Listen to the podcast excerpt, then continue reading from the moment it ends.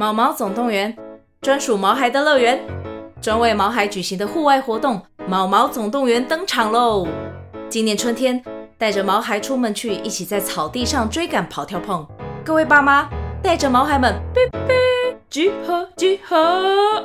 三月二十三号与二十四号，台北大佳河滨公园八号水门，毛毛总动员，专属毛孩的乐园。活动详情请见资讯栏或至 Klook 售票网站。安妮塔的童话饗宴在 Spotify 和 First Story 推出订阅制的付费童话，不会影响免费童话的收听，而且内容也不会重复哦。好听的故事就在安妮塔的童话饗宴。Hello，小朋友们，我是安妮塔老师。你们有没有去猪圈看过猪呢？我们一般吃的猪肉都是饲养大概五个多月。等到体重达九十公斤左右，就会宰杀了。猪的身上几乎每个部位都能食用，像是猪脚、五花肉、猪大肠、猪舌头、猪头肉等等。今天安妮塔老师准备了一个跟猪有关的故事来跟大家分享。这个故事叫做《阿财的宝物》。在乡下的一个小村庄里。住着一对贫穷的夫妻，叫做阿财与阿美。由于他们的生活过得十分贫苦，所以他们把所有的希望都寄托在自己养的一窝小猪身上。阿美每天都会把小猪们喂得饱饱的，阿财则是一天到晚对着小猪们唠叨着说：“哎，小猪们呐，你们多吃一点，快快长大，将来才可以替我们多赚一些钱啊！”眼看着小猪们一天一天长大，每只都长得胖胖肥肥的，阿财心里高兴极了。但奇怪的是，有一只小猪特别不一样，无论怎么吃都吃不胖，干干瘦瘦的，只剩一层皮包骨，既不喜欢吃，也不喜欢玩。阿财看到这只瘦猪一副有气无力的模样，心里很生气，懒得喂它吃饭，也不帮它洗澡。有的时候还会偷偷踢他一脚。有一天，阿美正在喂猪，突然有一个外地人来到他们的猪圈，站了好一会儿。阿美问外地人说：“先生，你是不是想买猪啊？这些猪都是我亲手养大的，你看，你看，每只都养得白白胖胖的。先生，你看中哪一只啊？”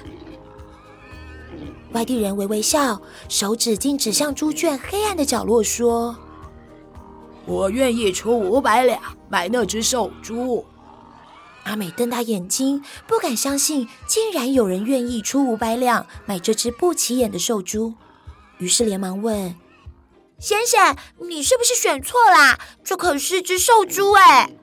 外地人摇着头，笑着说：“不会错的，就是这只瘦猪。”你别看它瘦，它可是只宝猪呢。你愿意卖吗？阿美心想，这只瘦猪怎么可能会是只宝猪啊？管他的，五百两可不是一个小数目哎，可以够我们吃好几年了。我把这只瘦猪卖了五百两，阿彩一定会夸我是个聪明的妻子。一想到这里，阿美高兴的对外地人说：“好吧，这五百两卖给你。”但是你说这是只宝珠，它究竟是什么地方宝贝啊？外地人说，这只猪的肚子里有一根粗大的肥肠，把肥肠的油炼成蜡烛，等到夜晚点起蜡烛，就会有许多金银财宝从蜡烛里跑出来，而且这蜡烛烧得越短，跑出来的金银财宝就会越多呢。阿美傻愣愣的点头说：“哦，原来是这么回事啊。”外地人说：“太太，我今天没带那么多钱，明天一大早我再拿钱来买这只瘦猪，好吗？”阿美连忙点头答应，想着明天就有五百两，高兴到笑得合不拢嘴。没多久，阿才回来了。阿美开心的把刚才发生的事情一五一十的告诉阿财，等着阿才夸奖她是位聪明的妻子。没想到阿才听完，马上破口大骂：“哎，你真笨哎！明明是个发大财的好机会，差点就让你拱手送人了。”阿才话一说完，便赶紧跑到猪圈，将瘦猪抓到厨房宰了。果然，看见猪肚子里有一根又粗又大的肥肠，阿财把它炼成一根好大的白蜡烛。阿财对阿美说。哈哈，等天一黑，哈，等天一黑呀，我们就照外地人说的点燃蜡烛吧。黑夜终于来临了，阿财紧张地点燃蜡烛，黑暗的屋子里，一股白烟从燃烧的蜡烛上缓缓升起。随着白烟上升的地方，真的冒出许多亮晶晶的宝石，还有黄澄澄的黄金，数也数不清。阿财看到这个景象，赶紧拿出麻袋，踮起脚尖往空中的宝石捞去。可是那些珠宝就像长了翅膀一样，阿财往东边捞，珠宝就往西边跑。阿财着急地对阿美说：“哎哎，你还愣在那里做什么啊？还不赶快来帮忙！千万别把蜡烛弄熄哦，烧的越多，财宝就越多哎。”可是不管他们怎么捞，就是捞不到。一不小心还把桌椅给弄倒了，摔在地上，搞得一塌糊涂。捞了好一会儿，阿财和阿美已经满头大汗，晕头转向了。可是阿财仍然不死心，继续朝着满屋子的宝物拼命的捞着。不知道过了多久，突然蜡烛熄灭了，屋子回到一片漆黑，所有的财宝也全部消失不见。呃。怎么会这样啊？啊，对了，阿彩突然想起他还有一窝猪呢，于是他赶紧拿起菜刀冲向猪圈，把所有的小猪全都给宰了。可是取出来的肠子每一根都又细又小，阿财还是把它制成了一根一根的白蜡烛。但是这些白蜡烛都跟平常的蜡烛一样，虽然也会冒白烟，但是没有冒出任何一件宝物来。不知不觉，天已经亮了。门外突然响起敲门声，原来是外地人拿着五百两银子来买寿猪。阿财一见到外地人，便生气地说：“哎哎，你为什么要骗人啊？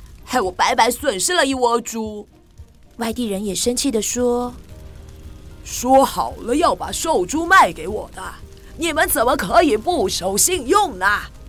白白的糟蹋了这只宝猪。”你们知道吗？当蜡烛烧到一半的时候，你们要吹熄它，宝物才会从空中掉下来。如果把蜡烛烧光啊，你就什么也得不到了。哎，算了，这也算是给你们一个贪心的惩罚。外地人话一说完，就气愤的走了。阿才垂头丧气的看着乱七八糟的屋子。想着空空的猪圈，心里难过极了。不但拿不到五百两银子，就连原本白白胖胖的小猪也都没有了。各位小朋友们，这虽然是一个神奇的寓言故事，但就像很多的故事要告诉我们的，做人要脚踏实地、守信用，千万不要太过贪得无厌。就像故事里的阿财，以为自己可以得到很多财宝。结果最后什么都得不到，还把家里所有的猪都杀光了。今天的故事就说到这边，我们下次再见喽，拜拜。